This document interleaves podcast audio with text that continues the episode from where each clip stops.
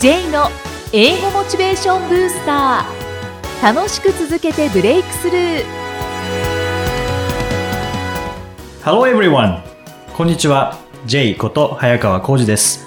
ハローアシスタントの生きみえですこの番組は英語を学ぼうとしている方 TOEIC などの英語テストを受験しようと思っている方に英語を楽しく続けていけるコツをお伝えしていく番組です J さん今回もよろしくお願いしますよろしくお願いします。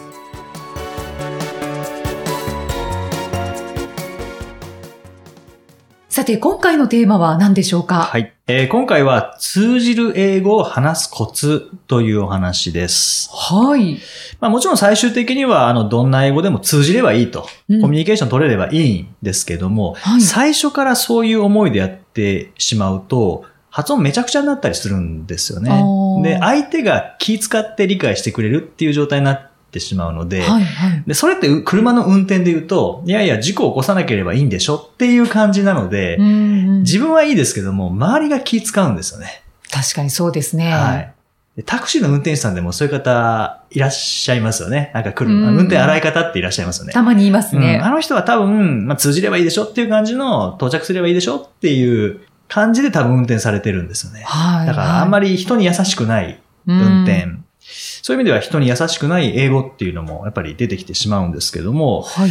だから安全運転としての通じる英語、うんこれを目指していただきたいんですね。うんまあそれ完璧じゃなくていいので、通じる英語ですね。相手に気を使わせない通じる英語ということで、まあそのために大事なのは、もちろん細かい発音 L とか R とかうん B とか V とか TH ももちろん大事なんですけども、それよりもリズムなんですね。リズム？リズム。はい。英語のスピードって結構速いですよね。早いですね。早いですね。でも同じ人間が話しているので、英語喋る人たちだけが早口っていうことはありえないですよね。何が違うかというと、発音が違うんじゃなくてリズムが違うんですよね。今から英語を言いますけども、はい。例えばですね、If you have any questions, please feel free to send me an email って言った時に、あ今のちょっと早いなって思われたとしたら、日本語の感覚で聞いてしまってるうんんですね。日本語のリズムで聞くとやっぱ早く聞こえるんですね。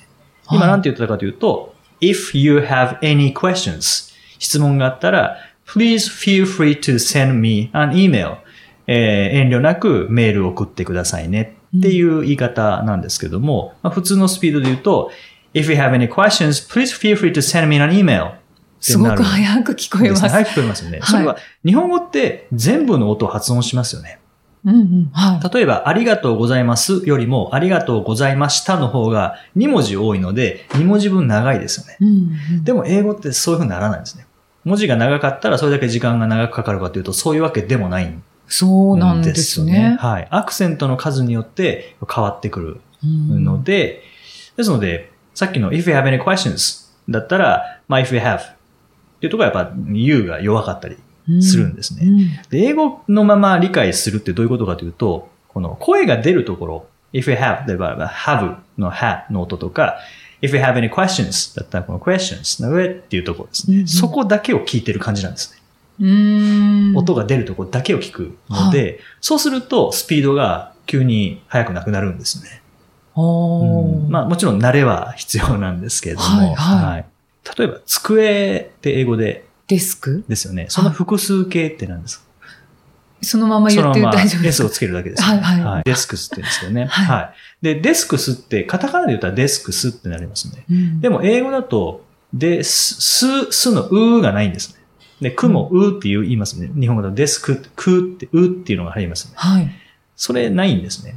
で、デスクはデスクなんですね。うんで、でのえしか聞こえないんですね、声は。うんうん。で、複数形になっても、デスク、すではなくて、デスクスってなるんですね。ほうほうほうほう。声聞こえるのって、でだけなんですね。あとは、ぼ母音って言うんですか？そう。はい。母音だけを聞いてるんですね。うん。です。みたいな感じで。うんもちろん子音も聞いてますけども、は判断するのはやっぱ母音なんですね。い。うん。desks とか questions とかはいいう感じで、tables みたいな感じで、声出るところだけ判断して、言って聞くのがまあ英語なん。ですよね。はい。なんか今聞こえてきました。はい。で、それをじゃあ身につけるどうしたらいいかというと、はい。やっぱり自分で喋んないといいけないので、もうそこでおすすめが、モノマネなんですね。モノマネですか？モノマネ。徹底的に真似をするんですね。で、どこまで真似ればいいかというと、ぴったり重ねて話せるようになるまで真似ていただきたいんですね。で、ぴったり重ねられるっていうことは、同じリズムで喋ってるっていうことはいはい。なんですねそうですね。はい。でも喋ってるだけだとちゃんと言えてるかどうかってわからないので、もう絶対に使っていただきたいのが IC レコーダーとかスマホのボイスレコーダうんーですね。で、ちゃんと録音していただきたいんですね。はい。録音して後で聞くんですね。自分で聞自分でき返す。聞くんですね。はい、うんで。最初は聞きたくないですよね。聞きたくないですね。自分の声嫌いですからね。でも、2週間で慣れます。うん。はい。気持ちよくなってきますからね。あ、逆にですか？逆に。はい。あですので、あ、これはちょっとまだ違うなとか、あ、ずだいぶ言えるようになってきた。っていうのをモチベーションにしながら続けると、はいえー意外とこの英語のまま聞けるようになりますし、うん英語のスピードっていうのはあのあんまり感じなくなりますよね。はいですので、if you have any questions, please feel to send me an email って聞いたときに、あ、こういう意味だなっていうのがスムーズに、もちろんあの時間は少しかかりますけども、うんはい、徐々に上がってきますよね。そうですね。録音して、こう、聞き返していくと、はいやっぱり自分の変化が本当に聞こえてくるので、それでモチベーションは上がりますね。はい、すよね。やっぱあと言葉って結局真似ですよね。うん誰かの真似をして喋れるようになっていく感じですよね。そうですね。そうですよね。はい。ゆきさんもそうされたとかってないですか？その、うん。あの、話すお仕事をされるときにはい何かを録音しながらとかって、あもうしょっちゅうやってますね。あ、未だに。未だにやってます。うんはい。そうしないと分かんないですもんね。そうですね。はい私は、まあ、テレビだったり、ラジオだったり、うんその、参考にできるというか、はい勉強できるものが身近にあるので、はい。もう聞いてるときは、話を楽しむというよりは、うんあ、こういう間を取るんだとか、あ、こういう言い回しかとか、はい。もう、そっちにばっかり、こう、耳がいってしまってるので、英語もそういう風にすると、はいなんか上達が早くなるかもしれないですね。早いですよね。はい。しかも、まあ外国語なのでやっぱり自分で声を出すっていうところですよね。はい。で、以前の桑田真澄さんのインタビューでも、本物の桑田真澄さんのまモノマネをするにあたって、声も真似るために文字起こしをして、はい。で、実際にその話し方をやってみたっていうこともありましたので、結局英語の学習、特にスピーキングに関しては、とか発音とかリズムに関しては、そこが大事なんじゃないかなと思いますそうよね。ですね、はい実際に声に出さないと、やっぱり、そうですね。身につかないですねそうですね。まあ、あともう一つおすすめというか、これは絶対にやっていただきたいことがあって、はいそれは英語を話すとき、声を大きく出すっていうこことなんですけどね。そうなんです、はいそこポイントなんですね。ポイントですね。で、私たちの英語が伝わらないっていうのは、一番の大きな理由は何かというと、声が小さいっていうことなんですね。日本人は声が小さ声が小さいいんですね。リンゴって英語で何て言いましたっけ？アッポですよね。ははい。い。で、今の発音だと、まあ、ピコ太郎レベルなんですね。はい。ではいアポってあの、A と E が合わさってるあの発音記号うんなので、あではなくて、A ってやつですね。A とあが合わさって Apple なんですね。ああ、ああ、あれ、口を大きく開けないと言えないんですね。Apple も Happy もそうなんですけど。はいはい。はい。で、口を大きく開けるとどうなるかというと、声が大きく出ますよね。はい。で、それを意識しながら話すことで通じる英語に高めることができるんですね。声を大きく出す。はい。確かに、J はいさん、大きいですよね。あ普段はちっちゃいんですけどね。あ、そうこういうですか。時だけなんか、はい、ちゃんと喋ろうっていう。失礼いたしました。はい大きく感じるなとあ今思いました。はいセミナーとかこういう収録とかだと、まあそれ用の声を出すので、聞こえやすいかもしれないですけども、はい僕普段はちっちゃいですね。そうなんです。何回も聞き返されますね。はい。それじゃダメなんですけどね。だけど、英語を喋られるときは大きくなる。大きく。そうですね。ですから、はいあなたも英語を喋るときには大きくはい。出しましょう。はい。英語で名言。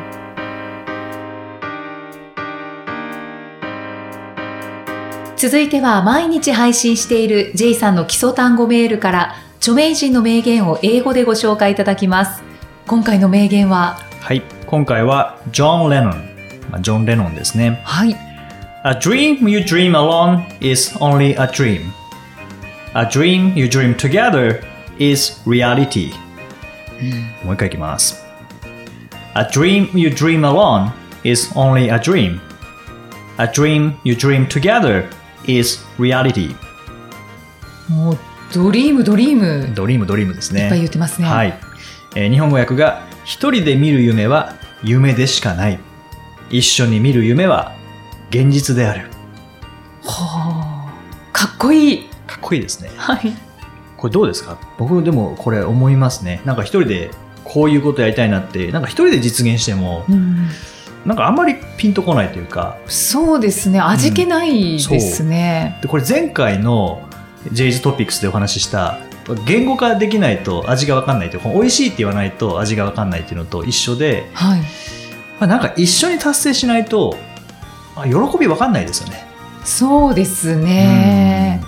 現実になりますね、やっぱり。うんそうですよね。みんなとこう同じ夢を見てうん実現した時にはい、実感しますね。そうですよね。このこの番組もそうですよね。例えば、イキさんがいらっしゃらなくて、僕一人でずっと喋ってたとしたら、なんか面白いのかなっていう。うーん。しかも収録ですから、うん目の前に聞いてる人がいないですし、はいもうまさしく一人っきりで、そうですよね。してる状態ですもんねそうそれだったとして、まあ、それも実は考えたんですけどね。あの、始める前に。はい。それってでも、完全な自己満足というか、うーんなんか自分で喋って、で、どういう反応かもやっぱ分かんないですからね。そうですね。うんっていう意味では、まあ、誰かと together っていうのは、やっぱり、まあ、大事な気がしますよね。はい。はい。Together is reality。そうですね。うんはい。そうですね。うんだから英語学習に関しても、一人で勉強してても、やっぱりなんかこう上達しても分かんないですけどね。そこは学習者仲間とか、えーがいれば、あの、お互いに切磋琢磨しながら、まあ一人が達成したら、劣等感を感じるのではなくて、あの人は達成できたってことは自分も達成できるんだろうなっていうふうなプラスな気持ちを持っていただいて、ではいさらにこう勉強に身が入るということもありますからね。そうですね、はい引き上げられるっていうことありますね。うんそうですね。素敵な名言ですね。はい。J's Topics さあ、このコーナーでは J さんにまつわるあれこれをお話しいただきます。J さん、今回のトピックスは？はい、えー今回はですね、実は9月から新しいメルマガをスタートしたんですけれども。そうなんですねはい。プレゼンのメルマガなんですね。プレゼン。はい。でずっとなんかどっかで話したい話したいと思いながら話す機会が全くなかったので、うんメルマガでも始めようかなと思って、それで始めたんですね。で、そのタイトルを決めるときに、何がいいかなって思って悩んでいたところ、まあ、このポッドキャスト番組、英語モチベーションブースターと言いますので、ブースター使いたいなって思ったんですね。はい、はい。それでタイトルを決めたのが、あなたの話が動き出すプレゼンブースタいいですー。ね。いいですか？いいです。はい。このブースターっていうのがなんか僕すごい気に入って、うんちょっとブースターブランドをはい。作りたいなと思ったんです、ね。J さんといえばブースター。はい。だから、あの、単語のメールって、なんとなく決めた基礎単語メールっていうのをうん、うん7年ぐらいずっと使ってるんですよね。はい。解明しようかなと思ってるんですけど、どうですかね？解明しますか？はい。ボキャブラリーブースタあ、ボキャブラリーをつけますー。か？はい。どうですか？いいと思います。本当ですか？はい。はい。いや、なんかブースターっていう、こう、勢いをつけて、えー飛んでいくような、はい。そんなイメージなので、もうまさに基礎単語メールって、あの、まず単語じゃないっていうところがずっと気になってるんですね。フレーズですからね。はいあの、5個フレーズを出してるので、あそうですねまあ単語じゃないっていうのがあるので、うんこれは、あの、配信当初から気になってることだったんですけども、まあ、この機会に、せっかくならちょっと名前変えようかなと。じゃあ、先ほど言った、はい。ボキャブラリーブースターにはい。されますか？そうですね。えーボキャブラリーブースターに、そのうちはい。変えると。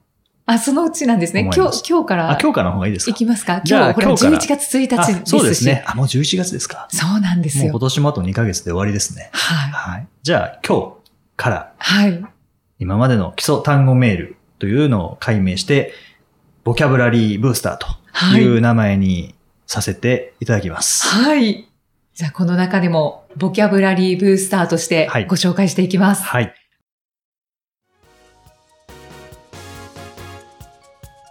第29回お送りしてまいりました。先ほど J's トピックスの中であなたの話が動き出すプレゼンブースターという新メルマガを9月から始めましたっていうお話がありましたが、はい。この新メルマガ、どんなメルマガなんでしょうか？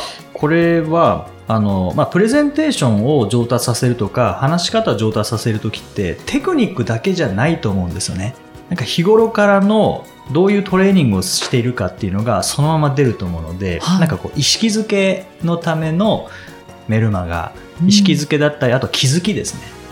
あ、そうなってるんだっていう気づきを与えられるような、そんなメルマガを作りたいなと思って始めたんですよね。あーじゃあプレゼンのコツを教えますというよりは、はい毎日ですかこのメルマガはこれ毎日なんですね。あなぜ毎日かというと、気づきって1週間に1回だと少なすぎるんですよね。毎日気づかないといけないっていうのと、あと、まあ、毎日読んでいただいている方も、毎日同じようなインパクトはないと思うんですね。はいそれは、その人の価値観なので、なんか伝わってきたっていう場合は、僕の価値観と、その読んでいただいている方の価値観がちょうど一致した時なんですね。うんでもあれ今日のあんま響かないなっていう場合は、僕の価値観と読んでる人の価値観が合わなかった時はいですので、それは悪いことじゃないんですよね。うんうんやっぱりどういうプレゼンしたいですかって言った時に、こういうプレゼンがしたいですっていうのは、それぞれの価値観なので、はい笑いのあるプレゼンがしたいですっていう人もいれば、笑いはいりませんっていう人もいますからね。ねこはそれぞれの価値観なので、ですので、これ毎週だと価値観合わないのが3週間続くと、はい。なんか、まあ面白くないなってなってしまうので、そうですね。合わないなってなってきちゃいますすよね。あと僕も週1だと絶対続かないので、毎日じゃないと忘れちゃうんですね。はいは、はい。いそれで毎日こう配信していますので、まあ、どっかでその1週間の中で、まあ、いくつか価値観が合うものとか何か気づき意識づけできればいいなと思ってそれで毎日出してます。はいこのメルマガ登録したいという方ははい。どちらから登録できますか、えー、とこれはブログとそれからツイッター、あとフェイスブックという感じですかね。わかりました、じゃあ J さんのブログツイッターもしくはフェイスブック検索してみてください、はい。はい、それでは J さん。OK thank you for listening. See you next week. バイバイバイバこの番組は提供株式会社ラーニングコネクションズプロデュースキクタスナレーション生きみえでお送りしました。